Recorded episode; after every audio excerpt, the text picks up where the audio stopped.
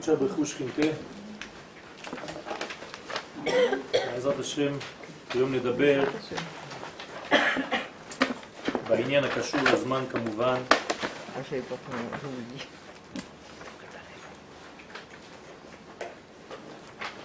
בעניין של אה, רבי שמעון בר יוחאי, עליו השלום, זכותו תגן עלינו, אמן. ולעניין הגילוי, לג, מלשון גילוי, גל, גל עיני ואביט הנפלאות מתורתך, כמו גלים שבאים ושוטפים את חוף הים, כך יש לנו בתורה גלים, גלים ששוטפים את הדורות עד שמלאה הארץ דעה את השם כמים לים מכסים. הגילויים של רבי שמעון בר יוחאי לפני שניכנס לעניין, אפשר לסכם אותם בדבר מאוד מאוד uh, בסיסי. ולדעתי הדבר המהותי והעיקרי בתורתו של רבי שמעון בר יוחאי הוא סוד הייחוד. סוד האחדות. להבין שלמרות שאנחנו בעולם של ריבוי, בעולם של פרטים, אחת דיבר אלוהים. למרות ששתיים זו שמעתי, אחת דיבר אלוהים. להבין שהתורה הזאת, כל כוחה מתבסס על העניין של החיבור של העליונים עם התחתונים, של כל הקומה, ולא רק של קומת השכל, כמו שחושבים אלה שלא לומדים סוד, שחושבים שתורת הקבלה היא תורה בשמיים מנותקת. הם לא שמעו את המילה קבלה, פשוט מאוד, איך מקבלים בעולם הזה. מי שלא יודע איך מקבלים, הוא לא יודע כלום. הבסיס של העולם שלנו זה איך לקבל. ולא בכדי נקראת התורה הזאת תורת הקבלה. אפשר לומר שיש תורת הנתינה ויש תורת הקבלה. תורת הקבלה זה הסוד של הקבלה כראוי, וכבר נתתי לכם את התשובה, הקבלה כראוי היא תורת הנתינה. זאת אומרת שכשלומדים תורת הסוד, הופכים להיות אנשים יותר נותנים. כי לומדים לקבל ולומדים שהבסיס איך לקבל זה על ידי איך משפיעים. רבי חיים ויטל עליו השלום, התלמיד של האריזל, עליו השלום, אומר שמי שלומד סוד הוא פוסק בהלכה יותר לכולה. ומי שלומד פשט תמיד מחמיר. איך יכול להיות דבר כזה? פשוט מאוד, כי כשאתה לומד את תורת הסוד, אתה רואה את הגודל, אתה רואה את העוצמה, אתה רואה שבסופו של דבר זה לא כל כך מצומצם כמו שאתה חושב בקומה התחתונה. ל"ג בעומר אינו נזכר לא בגמרא ולא בראשונים, למרות שמסופר בגמרא על רבי שמעון בר יוחאי, אבל לא כתוב על ל"ג בעומר. ונעלם טעמו. אי אפשר להבין את הטעם. למה זה נעלם? ולולא דברי האריזל, היה כל השייכות עם רשבי סתום ונעלם. זאת אומרת, בזכות הארי הקדוש, אנחנו לומדים קצת על רבי שמעון בר יוחאי. צריך להבין שיש כמה דורות שהגילוי הזה יצא ויצא יותר. כמובן שהבסיס לתורת הסוד בגילוי שלו, של אותו בסיס, זה רבי שמעון בר יוחאי. למרות שלפניו היו כבר מקובלים כמובן, אבל מי שגילה את זה, מי שביסס את התורה הזאת באופן אקטואלי, זה רבי שמעון בר יוחאי. אחריו בא האריזל, בדורות אחרים כמובן, ואחריו בא הבעל שם טוב. זכותם תגן עלינו, זה בעצם ההשתלשלות של אותה תורה. כמובן שמתורת הבעל שם טוב התגלתה תורת החסידות שעד היום משדרת את תורת הקבלה. אבל יש כאן בתורה הזאת דבר מאוד מאוד גבוה. נכון שלא כתוב על ל"ג בעומר בגמרא, אבל בכל זאת יש לנו סיפור במסכת שבת, דף ל"ג, דף 33, על רבי שמעון בר יוחאי, שאתם מכירים, הסיפור שהוא ברח למערה. למה? בגלל שהוא לא קיבל, כשאנחנו לומדים את הפשט, את המעשים הגשמיים שעשתה רומי. לבנות מרחצאות, לבנות גשרים, לבנות שווקים. מי שלא מבין אומר, אתה רואה? רבי שמעון בר יוחאי, מה מעניין אותו? לשבת בישיבה וללמוד תורה בשקט, הוא לא בעולם הזה, מה זה שווקים, שוק, מה זה מרחצאות, מה זה אוטוסטרדה, גשרים, זה מעניין אותי העולם הזה בכלל. טעות חמורה, זה לא נכון. אלא מה? רבי שמעון היה נגד זה בגלל דבר אחד, שזה לא היה תחת שלטון ישראל. אם זה היה תחת שלטון ישראל ולא תחת שלטון רומי, אז רבי שמעון בר יוחאי היה מקבל, כי רבי שמעון בר יוחאי הוא בעצם הלאומי הגדול. בלאומיות הישראלית התורה שלו כמובן מתחברת לכל דבר, אפילו ודווקא כשזה בחומר. עובדה לדבר שאמרנו וחזרנו שהוא תמן את עצמו בחול כדי ללמוד תורה. מה זאת אומרת?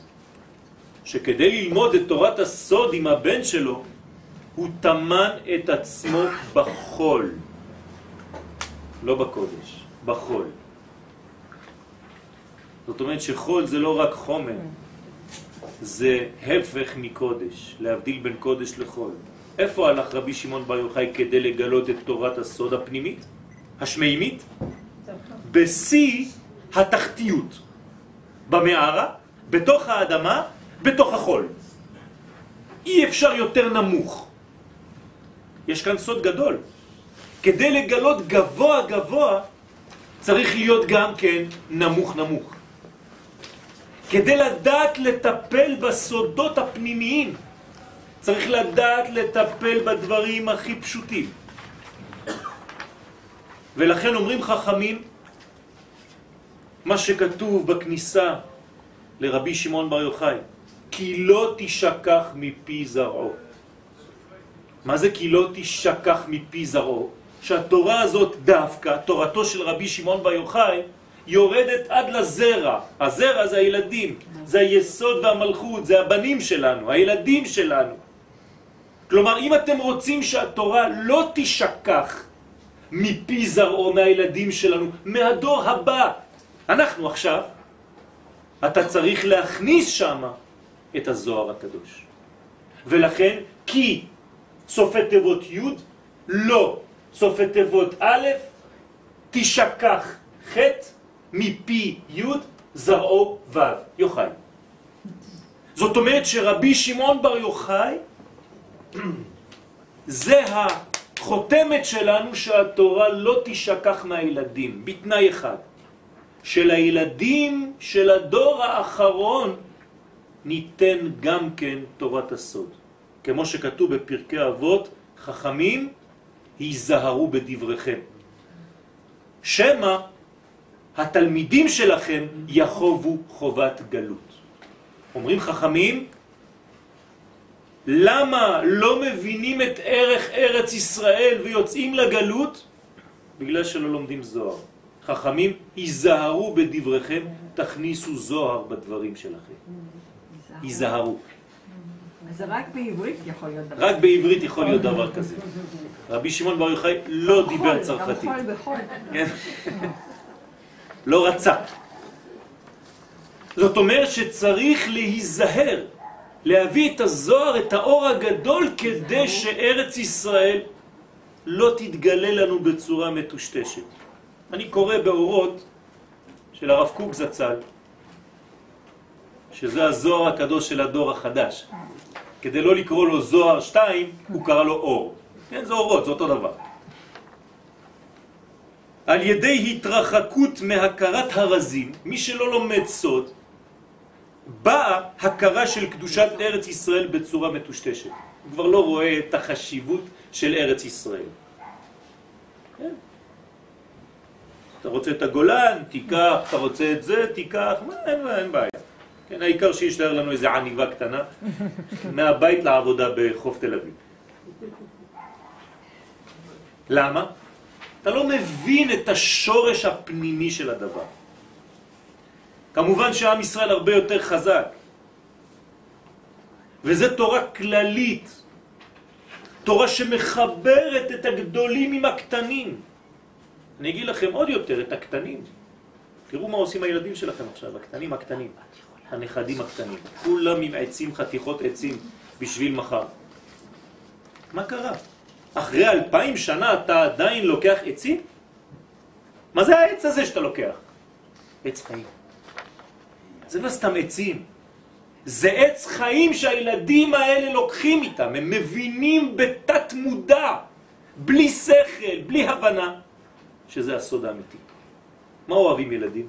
סודות. תגלה לי סוד. אתה רוצה למשוך ילד? מה אתה אומר לו? אתה רוצה שאני אגלה לך סוד? כן, סוד כמוס. הדור שלנו זה דור של סודות. אבל סודות שיוצאים החוצה, ויש סודות אחרים, לא לפחד, יש תמיד סוד.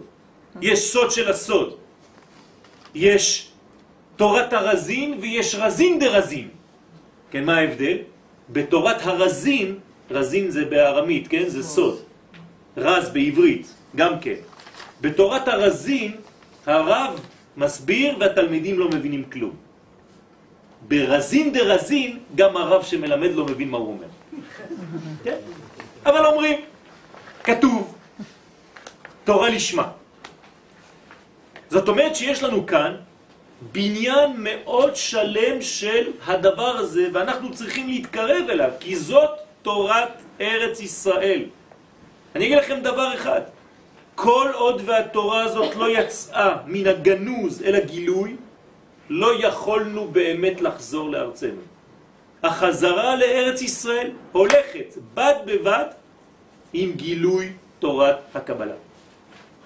לכן אנחנו מקבלים בחזרה את ארץ ישראל. אנחנו לומדים לקבל את ארץ ישראל. זה דבר חשוב ביותר, ואנשים לא מבינים את זה. הם חושבים שאנחנו מדברים כאן על תורה שהיא תלושה מהחומר. ההפך הגמור. ובפשוטו צריך לומר שכל המועדים נקבעו משום סיבה שיכולים לגלותה. נכון? אני יודע למה יש לי חג כזה וחג אחר, כתוב לי.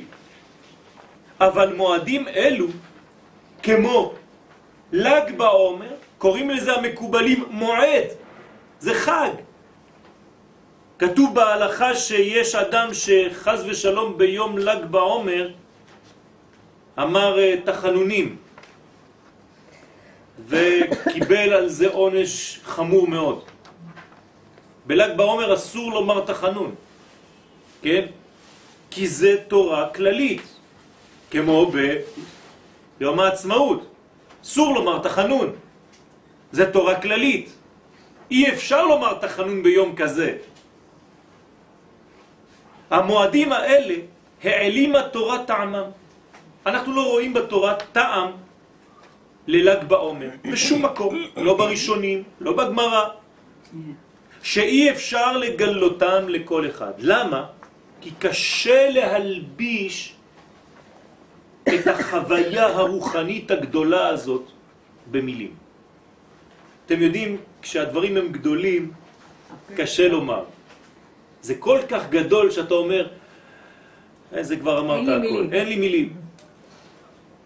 המילים לא יכולים להכיל את גודל המעמד. אז האנשים שותקים. בתורת הסוד זה מה שקורה. כל מה שאנחנו לומדים זה רק דברים קטנים שאנחנו קצת תופסים ומלבישים אותם. לכן יש לנו קצת אחיזה, קצת. אבל באמת, בדברים העמוקים, זה רק מרב לתלמיד, פה לפה, אחד עם אחד. לא לומדים ככה בצורה כזאת. והנה, חג השבועות עיקרו של יום הוא מה שבו ביום יש ייחוד עליון של זון הגדולים במקום אריך אנפין.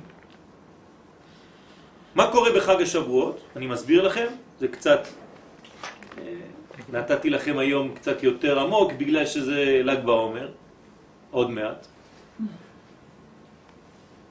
מה קורה בחג השבועות? הרי אנחנו עולים בהדרגתיות, ספירת העומר. בחג השבועות קורה דבר מאוד גדול. יש חתונה. בחג השבועות כנסת ישראל ספרה שבעה נקיים אחרי הנידה, והיא הולכת למקווה. ולכן יש מקווה מאוד חשוב בחג השבועות בלילה, בסביבות ארבע בבוקר. כל הגברים נכנסים למקווה, כי כנסת ישראל עומדת להתייחד עם בעלה, קודשא בריך. ולכן במעמד הגדול הזה צריך טהרה. ומה קורה באותו יום?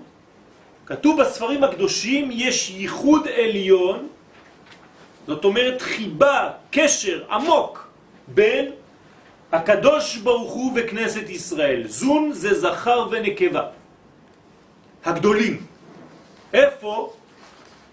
זה לא ייחוד סתם ככה, זה ייחוד במקום גבוה, במקום של הקטר. זה נקרא אריך אנפין, שהוא הקטר.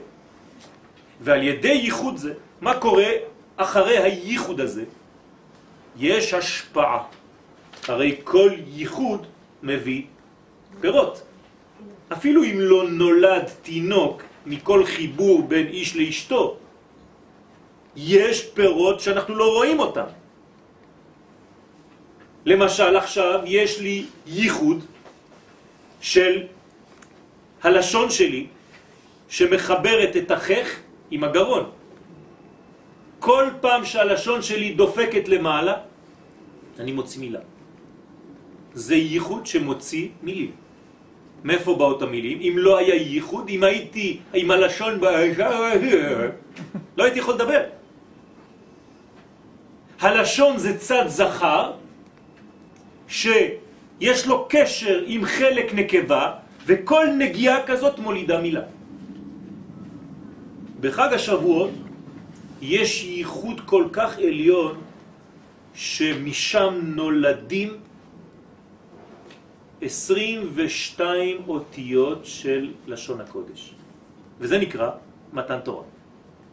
מאיפה יוצא מתן תורה בחג השבועות? בגלל החיבור בין הקדוש ברוך הוא וכנסת ישראל באותו יום, שזה מוליד את כל האותיות של התורה. וזה נקרא השפעה של כ"ב אותיות התורה, באופן שעיקר גדלותו של יום הוא הייחוד העליון אשר על ידו באה השפעת התורה. אנחנו קוראים לזה מתן תורה, אבל תבינו טוב מאיפה התורה עכשיו מופיעה. מחיבור, מחתונה בין הקדוש ברוך הוא וכנסת ישראל.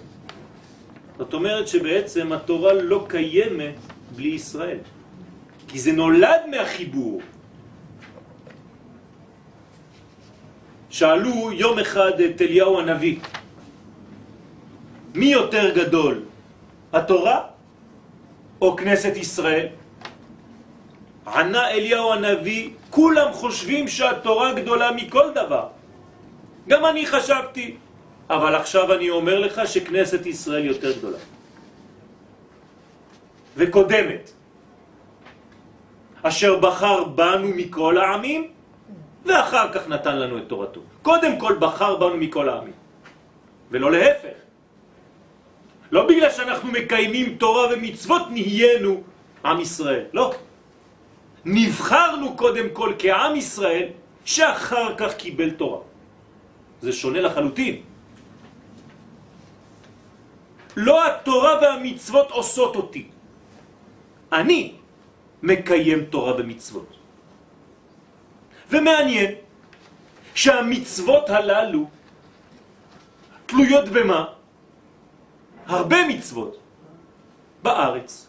מצוות התלויות בארץ. איזה יופי. יוצא שהמצוות תלויות, עומדות, תלויות בארץ. אם אין ארץ, המצוות האלה לא תלויות, אין. אז זה נקרא מצוות התלויות בארץ. אנחנו אומרים, אבל לא שומעים. והייחוד באותו חדר ארץ ישראל, בין הקדוש ברוך הוא והשכינה וכנסת ישראל. זה הבית. כמו שכתוב בכתובה, והדירה בארץ ישראל. גם בכתובה שהקדוש ברוך הוא נתן לנו, והדירה בארץ ישראל. אז השפעת התורה בחג השבועות זה הולדה של ילדים שנקראים אותיות. כמה ילדים? 22. יש עבודה. 22 אותיות בחיבור בין קודשא בריחו וכנסת ישראל. ראינו כבר את אותם ילדים ברמז, כשיעקב ישן באותו מקום. אתם זוכרים? אני חושב שאפילו בשיעור הקודם דיברתי קצת על העניין הזה. כן? ויפגע במקום ויעלן שם כי בא השמש, כן? וישכב, כתוב בספרים הקדושים, וישכב זה אותיות ויש כף בית, ויש 22, בגלל שוישכב, רמז לחיבור בין יעקב, שזה עם ישראל, עם ארץ ישראל. עוד חיבור. וישכב במקום ההוא. ומה יעקב חלם? סולם. מוצב ארצה וראשו מגיע השמיימה. מה זה אומר? מכבד. מתן תורה. מתן תורה. לאיזה כיוון הולך הסולם? למעלה. לא נכון.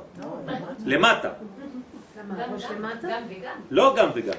כשאומרים אני הולך למקום, אני אומר, אני הולך לארץ, אני הולך ארצה.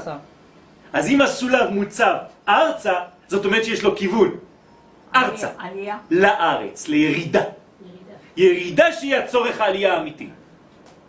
נכון שראשו מגיע השמיימה, אבל זה לא הכיוון של הסולם. יש לה סולם חיצים. החיצים הם כלפי מטה, זה נקרא ארצה, לארץ. אני נוסע ירושלימה, לירושלים. הסולם נוסע ארצה, כלומר לארץ. הוא יוצא מהשמיים ומתקרב יותר ויותר לארץ. חידוש, חידוש, אה? חידוש. ארצה, יש לו כיוון לסולם הזה.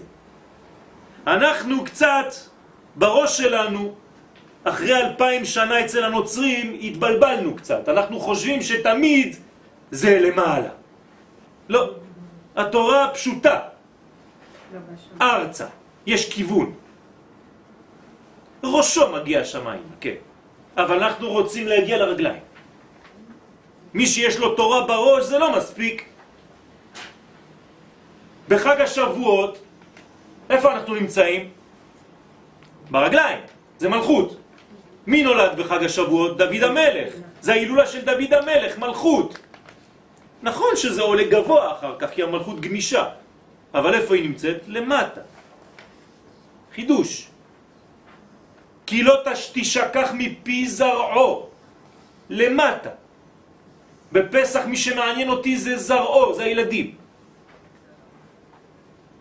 לא צריך לשכוח את החינוך, לאן אנחנו מתקרבים. האם אנחנו בורחים למעלה או יורדים למטה. זה העניין האמיתי. לרדת למטה ברוחניות זה לעלות למעלה. כמה שאני מתחבר יותר למטה, ואם אני יכול לקבור את עצמי בתוך החול, כמו רבי שמעון בר יוחאי, בתוך המערה, בשיא החומר של החומר, אני מגלה את התורה הכי עליונה. זה מה שמלמד אותנו רבי שמעון בר יוחאי עליו השלום.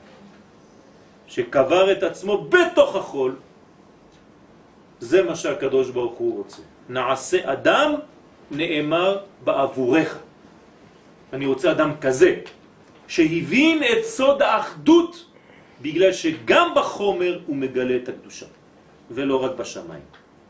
בישיבה, כשאני פותח ספרים, אה, יותר קל. בוא נראה אותך כשאתה מתעסק בחומריות לגלות את הקודש הגדול. זה סיפור אחר. כן, כן, כן, כן, זה האחד, זה האחדות. זאת אומרת, יותר קשה לרדת מהר סיני מאשר לעלות. יותר קשה לצאת מהטבע של נוח מאשר להיכנס. יותר קשה לחזור מעקדת יצחק מאשר לעלות. אז למה היה לו כל כך קשה להבין שאנשים מתעסקים? יפה, זה היה בשנת 12. לכן הוא חזר. וקודם כל צריך להבין שם בסוגיה בגמרא מה קשה היה לרבי שמעון בר יוחאי, כן? שמתעסקים בחיי שעה ושוכחים חיי עולם, צריך להבין את הסוד הזה. ומה מפריע לו כשהוא יוצא, שהוא רואה יהודי רץ עם שני הדסים? זה מה שמפריע לו, אחרי 13 שנה. לא שהוא רץ עם הדסים, שיש לו שניים, זה מפריע. למה? כי שניים, שניים זה קשה לי. אני רוצה בעולם הזה אחד. אבל הזקן אומר לו, אבל זה זכור ושמור. בעולם שלי אני לא יכול לשמוע גם זכור וגם שמור. תרתי דה סתרי. זכור זה חיובי, שמור זה שלילי. איך אני יכול לעשות שני דברים? הרי אחת דיבר אלוהים, אבל אני שניים זו שמעתי. זה מה שבסופו של דבר מובן על ידי רבי שמעון בר יוחאי. צריך לכבד את אותו זקן שהולך עם שני הדסים, בגלל שאנחנו בעולם של ריבוי, של דואליות, של בית. אבל בתוך הבית הזה, בתוך הבית הזאת, אני צריך לגלות את האחדות האלוהית. ולכן כל בראשית, כל הבריאה, כל הבריאה, בעצם זה סוד רבי שמעון בר יוחאי והבן שלו. בראשית זה אותיות את רשבי. אותיות בראשית. ברא רבי אלעזר בנו. רק בראשית ברא זה כבר רבי שמעון בר יוחאי והבן. בשביל מה? לומר לנו שכל הבריאה, מה זה בריאה? מה עשה הקדוש ברוך הוא בבריאה? הרי גם הוא יצא מעולם אינסופי ולאן הוא הלך? לבנות חומר. איזה חינוך יפה. בורא עולם מלמד אותנו לאן אנחנו הולכים. מה הכיוון של בורא עולם? ארצה, אותו דבר. סולם מוצב ארצה. כמה זה בגמטריה סולם? זה בלי ו' שם כתוב? סיני, אותו דבר. כלומר, מה שחולם יעקב סולם זה בעצם סיני. משה קיבל תורה מסולם. או מסיני, זה אותו דבר. תשימו לב מה הכיוון של המלאכים, מה הם עושים?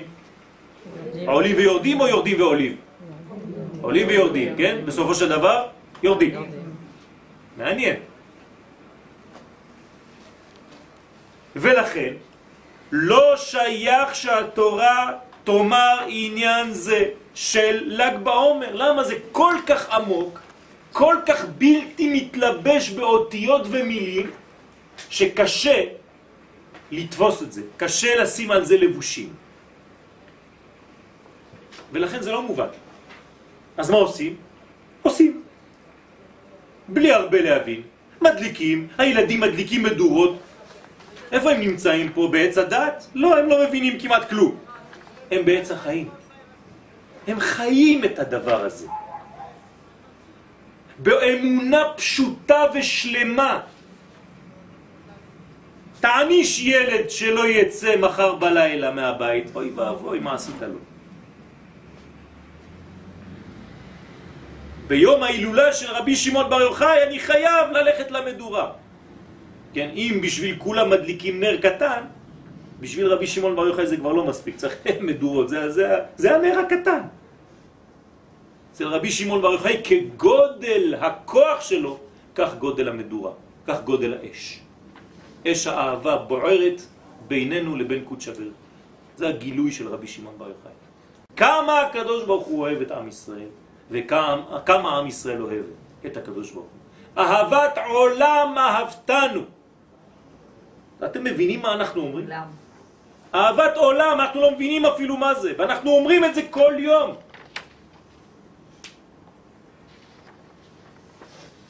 צריך להזכיר את זה, כי אנחנו חולים מחוסר ידיעה כמה הוא אוהב אותנו. הרי נשים אוהבות שהבעל יגיד להם תמיד אני אוהב אותך. הבעל אומר לה, אבל אמרתי לך כבר, לא, אבל אני רוצה עוד פעם לשמוע. גם כנסת ישראל זה אותה אישה, והיא רוצה לשמוע כמה הקדוש ברוך הוא אוהב אותה. ולכן אנחנו צריכים להגיד את זה, ועוד פעם להגיד. כי זה חשוב ובמיוחד לדור שלנו. שהקדוש ברוך הוא אוהב אותנו, ולא נטש אותנו. אנחנו לא בהפקר.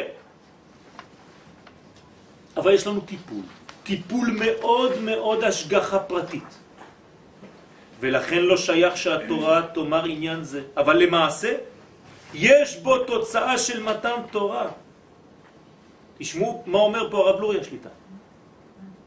ל"ג בעומר זה מתן תורה, זה כבר מתן תורה, לפני מתן תורה בשבועות. זאת אומרת שלפני שקיבלתי את מתן תורה בשבועות, מה אני מקבל? את הסודות של התורה. מעניין. התורה הפנימית קיבלתי אותה בל"ג בעומר לפני התורה של מתן תורה. מעניין. איך קוראים למה שקודם לתורה? דרך ארץ. עוד פעם, אני חוזר לאותו עניין. התורה הזאת נקראת דרך ארץ, והיא קדמה לתורה.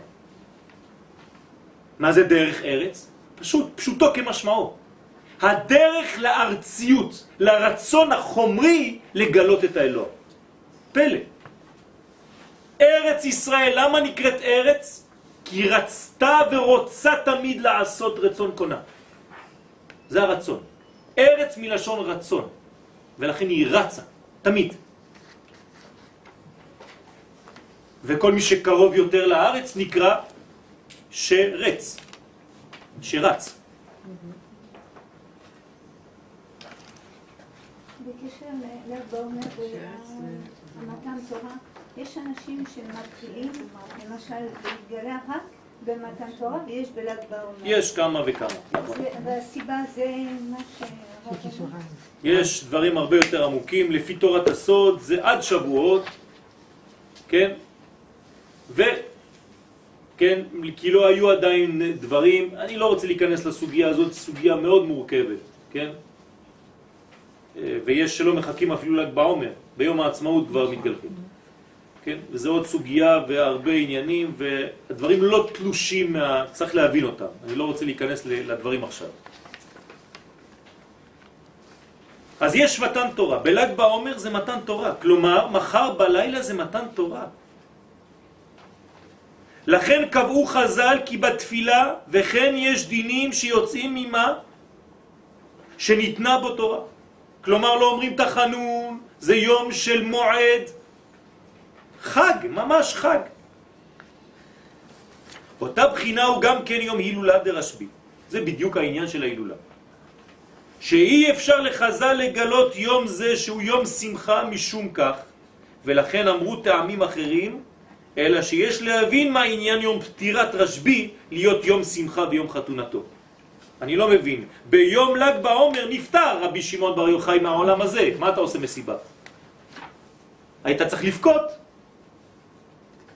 הרי זה סתירה. מאבל עשית יום טוב. וכדי לבאר זה עלינו להסביר מה שנראה לדברי הזוהר הקדוש מעלתו של רבי שמעון בר יוחאי. מה הייתה מעלה שלו? כתוב בזוהר. עד היכן שידנו מגעת, כמובן, כי אנחנו לא מבינים את כל הסודות שיש שם, רחוק מזה. ולמה דווקא יום פטירתו הוא יום שמחה? הנה בזוהר הקדוש מצינו שהפליגו מאוד תלמידיו עניין גילוי סתרי תורה שהמשיך רבי שמעון בר יוחאי בעולם. זאת אומרת שסתרי תורה אומרים התלמידים של רבי שמעון בר יוחאי זה דבר עצום, דבר גדול מאוד, שנחוץ וחשוב. ברשותכם, רק רוצה לקרוא לכם קטע קטן ממורנו ורבנו, הרב הצדיק רבי משה אהרון הכהן, שיחיה לחיים טובים וארוכים בבריאות שלמה. אמן.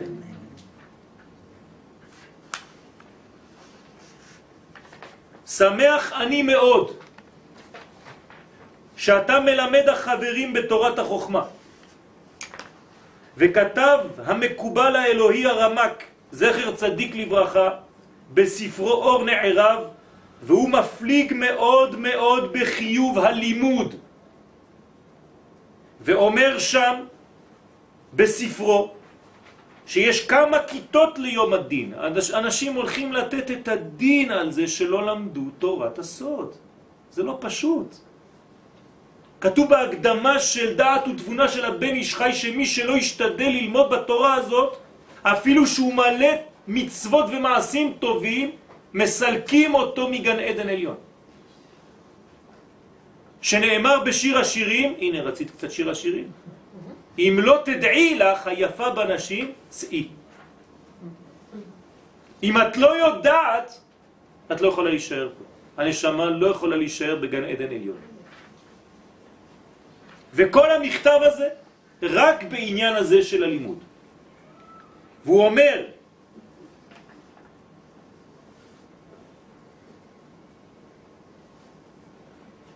בני היקר, תפיץ תורת החוכמה, כי זה חשוב ביותר, ותעשה סדר בלימוד של החוכמה אצל החברים, ואפילו שלא מבינים משמעות הדבר, נחשב הדבר לפני השם יתברך בהבנה. זאת אומרת שאנחנו לא מבינים, אנחנו יודעים שאנחנו לא מבינים. אבל הקדוש ברוך הוא מקבל את זה כהבנה. יש משמעות ללימוד עצמו, שמזכך את הנפש. אני רוצה ברשותכם לקרוא לכם חלק מהעניין הזה שהולך ממש באותו כיוון אצל הרב קוק. זצ"ל בחוכמת הקודש, באורות הקודש, ערך חוכמת הקודש הפועלת. אומר הרב זצ"ל, חוכמת הקודש היא נעלה מכל חוכמה. מה זה קודש? קודש זה עולם האצילות, זה חוכמה. מהפכת את הרצון והתכונה הנפשית של לומדיה. מי שלומד את התורה הזאת, הנפש שלו מתהפכת. זה משנה אותו מבפנים. וטעם הדבר, למה זה קורה? אומר הרב זצ"ל כי כל ענייני הקודש ממקור חיי החיים הם באים. זה תורה שבאה ממקום עליון שנקרא החיים של החיים. מיסוד החיים המהווה את הכל. זה הוויה. שם הוויה זה שמהווה את הכל, וממנו אנחנו הווים. ויש בכוח התוכן הזה, המקודש, להוות המון ברואים לאין תכלית, לנטוע שמיים וליסוד ארץ.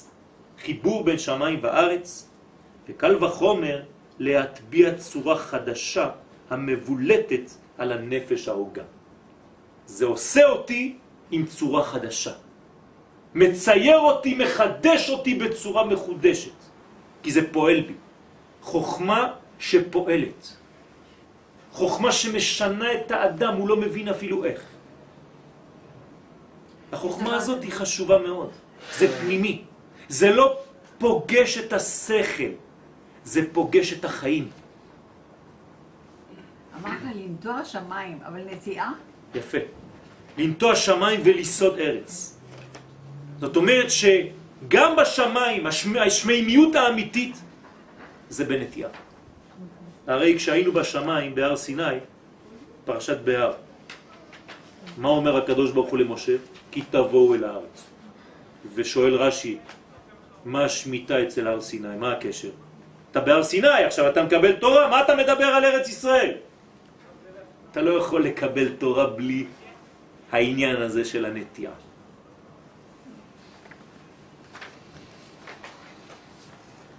לכן המשיך רשב"י בעולם, והוא אשר פתח שערי החוכמה ותורת הסוד, שזה עיקר פנימיות התורה. אמנם יש להבין שהרי קודם לכן מלאה הארץ דעה את השם בעת שעמד בית המקדש על מכונו, כמו שמצינו ספרי התנאים, אותיות דרבי עקיבא וספר הבהיר, ברייתא דרבי ישמעאל כהן גדול, בפרקי חלות ועוד. כל אלה אומרים שהיה כבר מצב כזה בזמן שהיה בית המקדש. מה, מה מחדש לנו רבי שמעון בר יוחאי? עם כל הכבוד. וידוע הסיפור עם המגיד מקוזניץ, זכותו יגן עלינו אמן, שאמר לו גלגול נשמה מימי החורבן שקטן שבהם, כן, הקטן שהיה בבית המקדש, הכי קטן, ידע במעשה מרכבה יותר מהגדול שבדור הזה. הקטנים, האנשים הכי פשוטים שהיה בזמן בית המקדש, למה? כי בית המקדש, אמרתי לכם, זה לא רק בניין. בית המקדש משנה אותנו לחלוטין. כשיהיה בית המקדש בנוי פה בירושלים, אנחנו נשתנה לחלוטין, אנחנו נהיה נביאים. אנחנו נדע מה זה מעשה מרכבה. מה זה מעשה מרכבה? איך מורכבים הדברים. היום אנחנו לא מבינים, הכל פרטים, פרטים, נקודות, נקודות, נקודות, עד שאתה עושה סדר, לוקח לך שנים. תשמעו מה הרב אומר פה, ועשה סדר בלימוד, כדי שאנשים יבינו את הלימוד הזה כמה שיותר ברור. זה לא פשוט, הרבה אנשים לומדים, אבל צריך שיהיה סדר, ומי שלא לומד לפי סדר, קשה לו להבין, הוא לוקח נקודות מפה, נקודות משם, הוא הולך ממקום למקום, שנים לוקח לו למצוא מקום שיש בו סדר, הוא לא מבין כלום. אז מה החידוש? אני חוזר על השאלה. הרי כל הדבר הזה היה בזמן בית המקדש. מה מחדש פה רבי שמעון בר יוחאי עליו השלום? הוא בהכרח לומר שכל זה העיר בגילוי בזמן הבית. על ידי אור השכינה במקדש. שעליו נאמר כי מציון תצא תורה. איפה זה ציון? בית המקדש. ודבר השם מירושלים. זאת אומרת, ציון זה יסוד. הנה בית המקדש. וירושלים זה המלכות. בית המקדש יושב על ירושלים, על המלכות, ויש חיבור בין יסוד למלכות, בין שמיים לבין הארץ, בין זכר לנקבה. כי מציון, גמטריה יוסף, תצא תורה. ודבר, דבר, דיבור, זה מלכות כבר. מירושלים. ועיין רמב"ן, רבי משה בן נחמן, רש פרשת תרומה, כי אור המקדש היה המשך למתן תורה בסיני, ככה מסביר הרמב"ן, מה זה המשכן, מה זה בית המקדש? זה המשך של הר סיני. שמענו שם התורה מתוך האש, אתה נכנס לקודש הקודשים, יש מתן תורה מתוך האש. שני הקרובים מזהב, זה כמו הר סיני, אתה שומע את הקולות, את הברקים, רעש גדול, אותו דבר. אז מה קורה אחרי חורבן בית המקדש? זאת הבעיה, וזה החידוש. אבל אחרי החורבן וגלות השכינה נסתם כל חזון. חזון, זאת אומרת אי אפשר לראות. העיניים שלנו נסגרו. אז מי עכשיו תופס את העמדה? רבי שמעון בר יוחאי. זאת אומרת שאם תהפכו את האבנים של בית המקדש לבן אדם, זה רבי שמעון בר יוחאי. אתם מבינים מה קורה פה? אתם מבינים מי זה האיש? זה בית המקדש בצורה, בדמות של אדם. פלא. ורבי שמעון בר יוחאי הוא שפתח שערי החוכמה מחדש באופן שמה שנעשה על ידי השראת השכינה במקדש נעשה עכשיו על ידי רבי שמעון בר יוחאי. איזה כוח.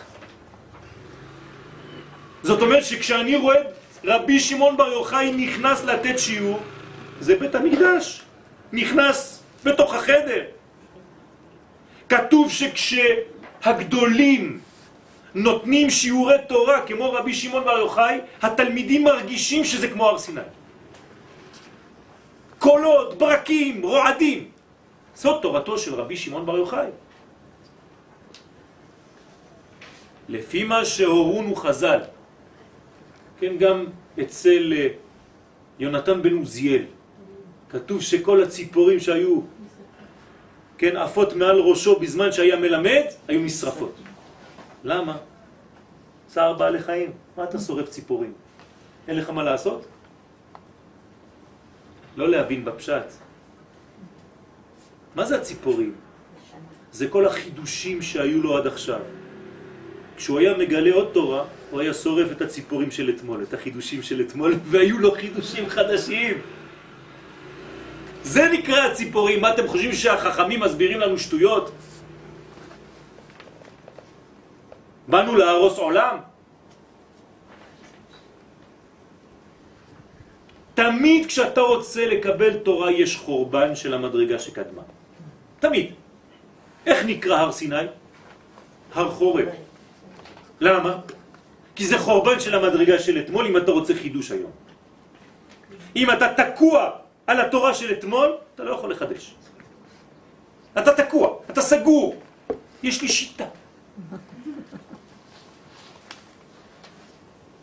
תהיה פתוח. תשמע. אם אתה נעול, אתה לא יכול לקבל תורה. של נעליך מעל רגליך. תוריד את המנעולים שלך מהרגליים, אומר הקדוש ברוך הוא למשה רבנו. אם אתה רוצה שנתחיל לדבר. נכנסת ליותר מדי מנעולים. אתה שומע, מוציא שם רע, לשון הרע, אתה כבר קובע לעצמך עדויות בשטח.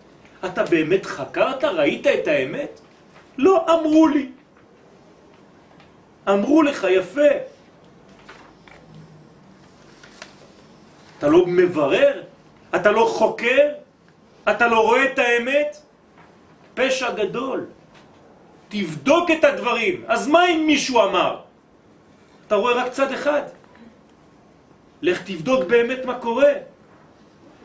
איך אתה יכול להגיע לרמה של תורה ולהיות קטן כזה? אסור להיות שמאל כשאתה לומד תורה. זה לא פוליטיקה. צריך להיות לארג', אקסטרה לארג'. לפי מה שהורונו חז"ל, כי שפע אור התורה מתחדש בכל יום, בהלכות חדשות. כל יום יש לנו תורה, ברוך אתה השם נותן התורה, בירכנו היום בבוקר. זה חידוש, זה לא תורה של אתמול. זה עוד תורה ועוד חידושים ועוד חידושים, זה, זה, זה, זה בלי סוף. כמה אפשר כבר ללמוד? כל אחד כבר לפי הגיל שלו למד את אותה פרשה כבר 40, 50, 60 שנה. אז מה? לא נגמר. עוד, עוד, עוד.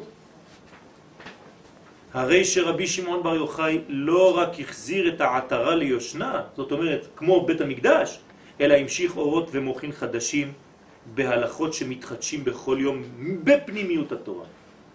זאת אומרת שההלכה שאנחנו רואים בחוץ זה בעצם סוד שיורד, יורד, יורד, יורד, יורד, יורד, יורד, ואחר כך יוצא להלכה, שאתה רואה ככה כהלכה קטנה. מאיפה זה בא?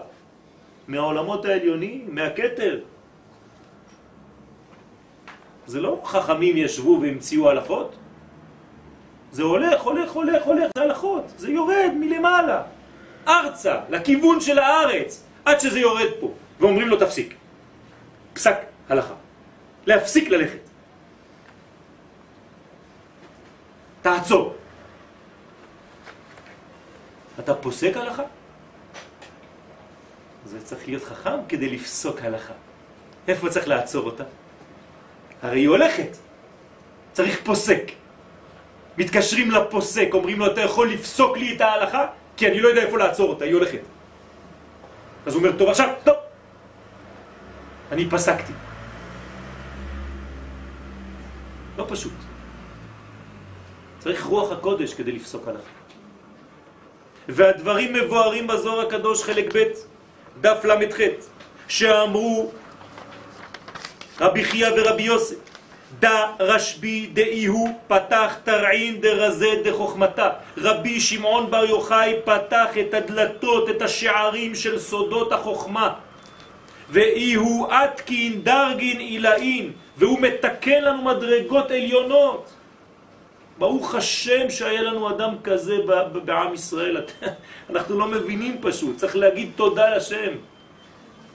הוא כתיב יראה כל זכורך את פני האדון. תשימו לב, פה הזוהר הולך למדרגה לא פשוטה. יראה כל זכורך את פני האדון.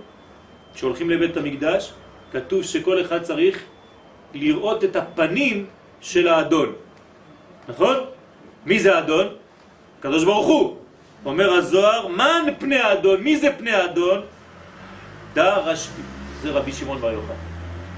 זאת אומרת, הפנים, גילוי הפנים של הקדוש ברוך הוא בעולם שלנו, מי זה? רבי שמעון בר יוחאי.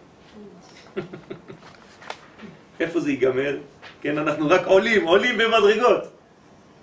אתה רוצה לראות את הפנים של הקדוש ברוך הוא, מה זה פנים? פנימיותו. תלמד רבי שמעון בר יוחאי. בדברי הזוהר שם דף קס"ג עמוד ב' ששם מבואר כי הצדיקים נקראים אנפה דשכינתא, הפנים של השכינה. ככה נקראים צדיקים. כשאתה רואה צדיק, אתה רואה את הפנים של השכינה. בגין, למה? בגלל דשכינתא איפתתרת בגוויו, איסתתרת בגוויו. השכינה מסתתרת בתוכה. לפי האמור שם שהצדיקים נקראים פני השכינה, כיוון שהשכינה מתלבשת בהם. ומצוות ראיית פנים, כן, אנחנו הולכים לבית המקדש כדי לראות, כתוב. שלוש פעמים בשנה יראה כל זכורך את פני האדון. יש מצוות ראייה, קוראים לזה ככה, מצוות ראייה. היא יראה כל זכורך את פני האדון השם, דהיינו לבוא למקדש ולהתראות לפני השכינה. השכינה רואה אותי ואני רואה אותה. כן, גוללים את הפרוכת ואנחנו רואים את שני הקרובים מעורים זה בזה. ככה כתוב בחגים. אז הוא רואה אותי ואני רואה אותו. עין בעין. גאולה. לפני השכינה שהיא נקראת פני האדון, השם. כידוע כי המלכות נקראת שם אדנות, אדון. כן? זה השם אדנות. ועל בחינה זו גם רבי שמעון בר יוחאי שהוא נקרא פני האדון, הפנימיות של האדנות, כן? בי אדוני, כן? היא השכינה משום שהיא מתלבשת בו. זאת אומרת שבעצם רבי שמעון בר יוחאי זה כמו הפנימיות שמתלבשת בתוך כנסת ישראל. זה הנשמה, ונקרא פנים שלה. הפנים שלה שמתגלה לחוץ. כשרואים את הפנים של האדם, בעצם מתגלה הפנימיות שלו. מי שיודע קצת לקרוא בפנים, רואה את הפנים כלפי חוץ.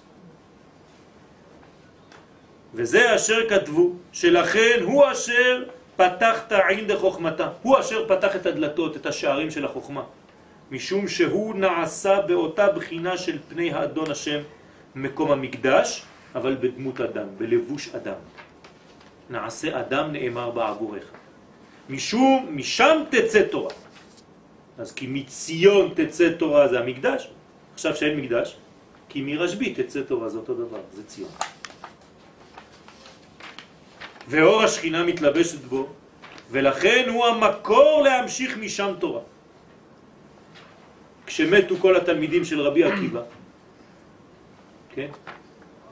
מי חידש את התורה? כן, החמישה החדשים, ובתוכם רבי שמעון בר יוחאי. בתוכם דייקה. וזה הטעם מה שמצינו. כי בעת שלמדו תורה, כשהיה לומד רבי שמעון בר יוחאי תורה עם התלמידים, הייתה אש מלהטת סביבותיו. זה לא סתם בפשט שהתלמידים היו רואים אש, אבל התורה שלו הייתה כמו הר סיני, זה היה שורף. והמשיכו את ראיה מהמנה. מי זה ראיה מהמנה? רועה הנאמן, משה רבנו היה בעל השיעור.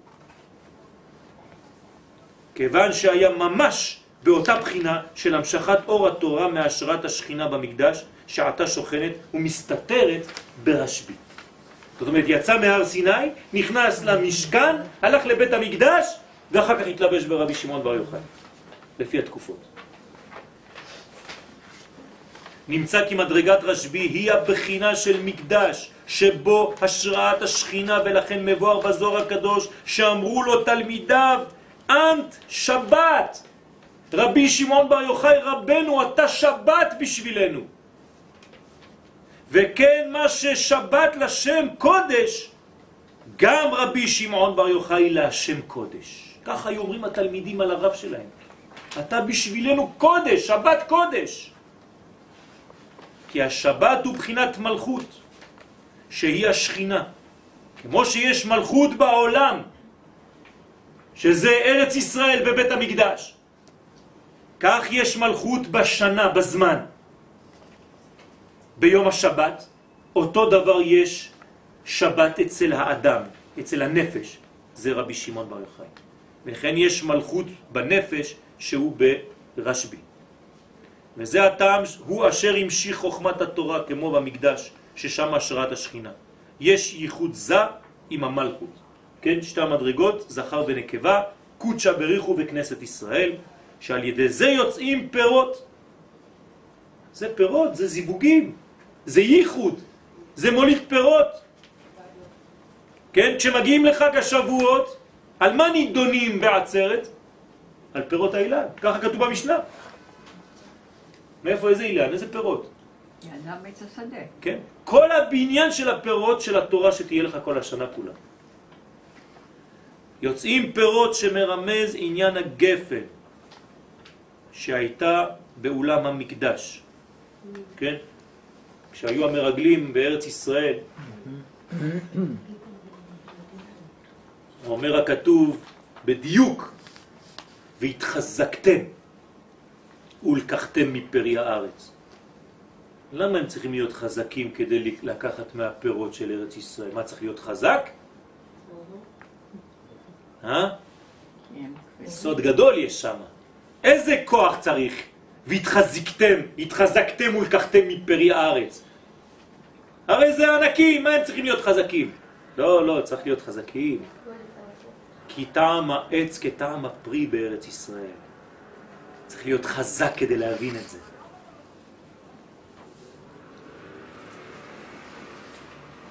לכן בתוך בית המקדש הייתה גפן. כן? גפן זה, זה השתקפות. גפן זה ג' פן, שלוש פעמים פנים. ג' קווים, זה סוד התיקון. בורא פרי הגפן, לכם מסתכלים בתוך הכוס ומחייכים, מה אתם רואים שם? אה? ג' פנים, זה סוד גדול. שהייתה באולם המקדש ומוציאה פירות. אז מה היה בגפן הזאת? היא הייתה עשויה זהב, בתוך בית המקדש, זהב, זהב, חומר.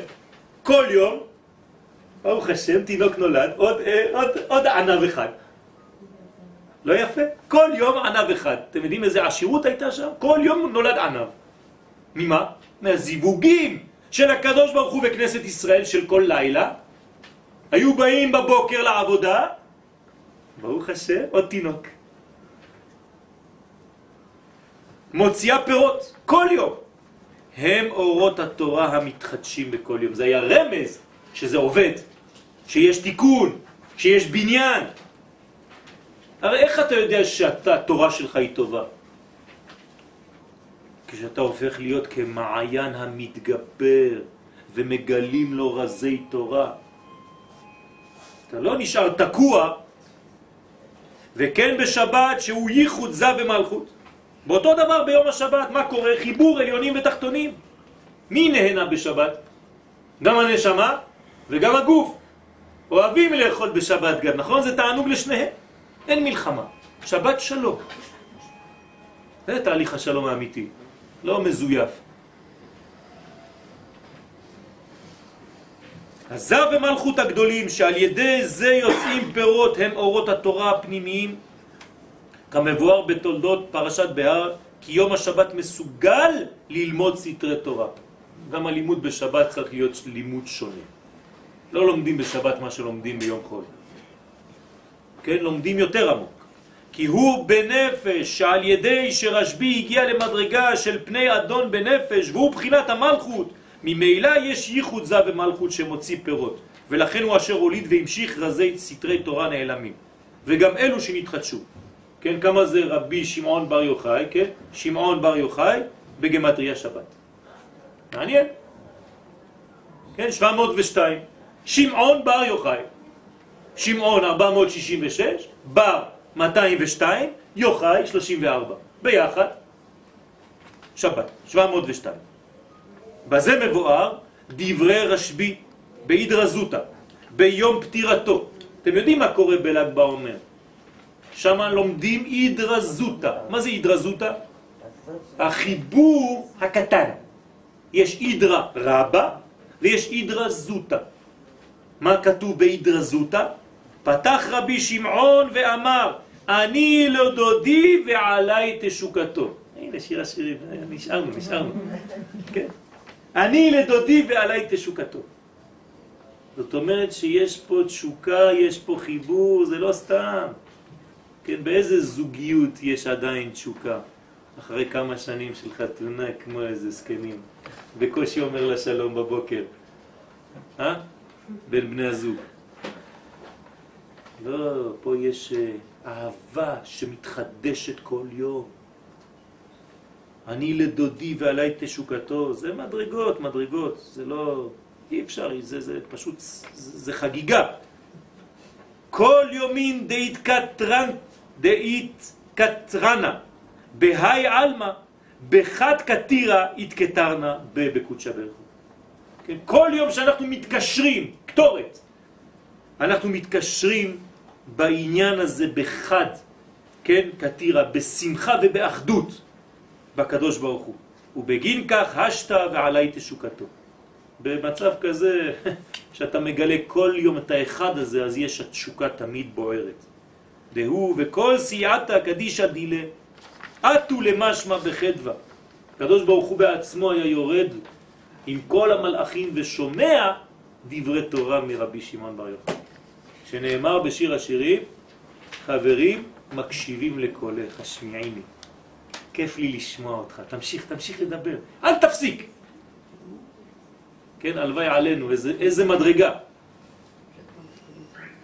וכוונת הדברים כיוון שהתעלה למדרגת פני האדון שהיא השכינה כל ימיו התקשר עם בחינת זה שהוא בעלה דמטרוניתא תורת הכלל, תורת ארץ ישראל, תורת עם ישראל בארצו, לא תורה שאתה לומד בניו יורק ובפריס, תורה אמיתית של עם.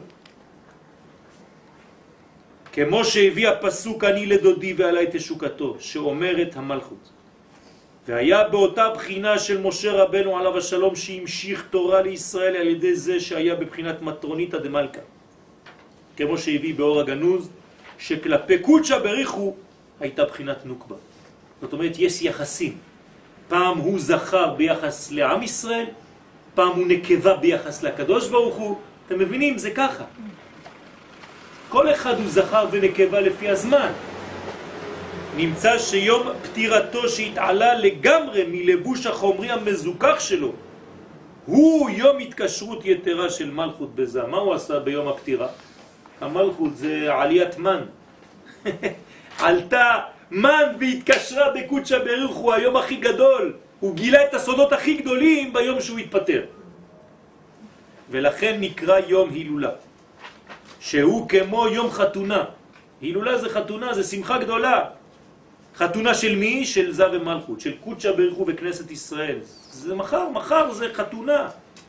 צריך להתלבש בלבושים של חג. לא בגלל שאתם הולכים למדורות, אתם צריכים להתלבש כמו איזה לא יודע מה. צריך ללבוש בגדי חג מחר. והוא יום שמחה כביכול למעלה כמו שהוא יום שמחה אצל רבי שמעון בר יוחאי וגם למטה בעולם הזה. כמו שאמרו חז"ל שהקדוש ברוך הוא שש ושמח כן, כמסוס חתן על קלה, סוס, כמסוס זה שש, ספירת היסוד, כן, סס על השבע, על הקלה, וסס ושמח בבוא אליו נפש נקי וצדיק, שהקדוש ברוך הוא, תתארו לעצמכם איזה שמחה הייתה בעולמות העליונים כשרבי שמעון עולה. כולם מכינים שם את האולם. מה קורה? אפילו הרשעים בגיהנום מוציאים אותם, יש מסיבה היום. מה קורה? רבי שמעון בר יוחאי מגיע. כולם פותחים את השערים בשבילו. הוא חתם חוזה לפני שהוא עלה. הקדוש ברוך הוא, אני לא רוצה לא חיבוט הקבר, לא כל הבלגן הזה. מיד, אני רוצה לידך. הוא אומר לו, אין בעיה. איך אפשר, מדרגות שאי אפשר להבין אותן בכלל. פטירת צדיקים הוא בחינת יום חתונתו, לעילה. כשצדיק נפטר זה כמו יום חתונה. לעילה, כביכול. הרי פטירת רשב"י שהתעלה להיות פני האדון, היא שכינתה בוודאי, הוא יום ייחוד זון, בחינת נפש. כן? ועיין בניצוצי אורות שרשב"י ביקש על ירידת מטר בעת עצירת גשמים משום שהוא יכול לעשות זיווג זון העליונים בכל כמו בשבת. כלומר רבי שמעון בר היה משחק עם uh, המטאורולוגיה. מה שהוא רוצה, גשם, תפסיק עכשיו, זה, למה? זה זיווג. מה זה גשם? איפה זה בא? גם כן, מזיווג עליונים ועולמות, כן? רבי שמעון בר עושה את כל זה, כן? כשהוא נכנס לאדמה. כן, כן. והוא גם מבואר כיוון שהוא היה בחינת שכינתה בנפש. הוא כמו השכינה, שמעלה עדים, מאיפה בא הגשם? האדמה מעלה עדים, עננים, יורד חזרה. מן, מד. ודווקא משום שאותו יום היה יום פטירתו, שהוא יום חתונה והילולה, גילה באותו יום סודות שלא גילה אותם מעולם. וכל זה בא על ידי שגילה בהדרזות הפרצופי אבא ואימא, שמהם בא מוכין לזה, חוכמה ובינה נותנים מוכין, על ידי הזיווג שלהם הם מורידים מוכין לכל התפארת, כידוע, ועל ידי זה התפארת מתחברת עם המלכות, בחינת ייחוד העליון שגרם, שגילה סודות כאלה שלא נתגלו מעולם. אז יהי רצון שזכותו של הצדיק רבי שמעון בר יוחאי תגן מעדנו, תשמור על מורנו ורבנו רבי אליהו צמח בן מזל טוב ושיהיה רפואה שלמה ובעזרת השם נתבשר בשמחת הגאולה השלמה על ידי תורת הסוד, בדה ספרה יפקון ישראל מן גלותה ברחמים. במהרה בימינו אמן.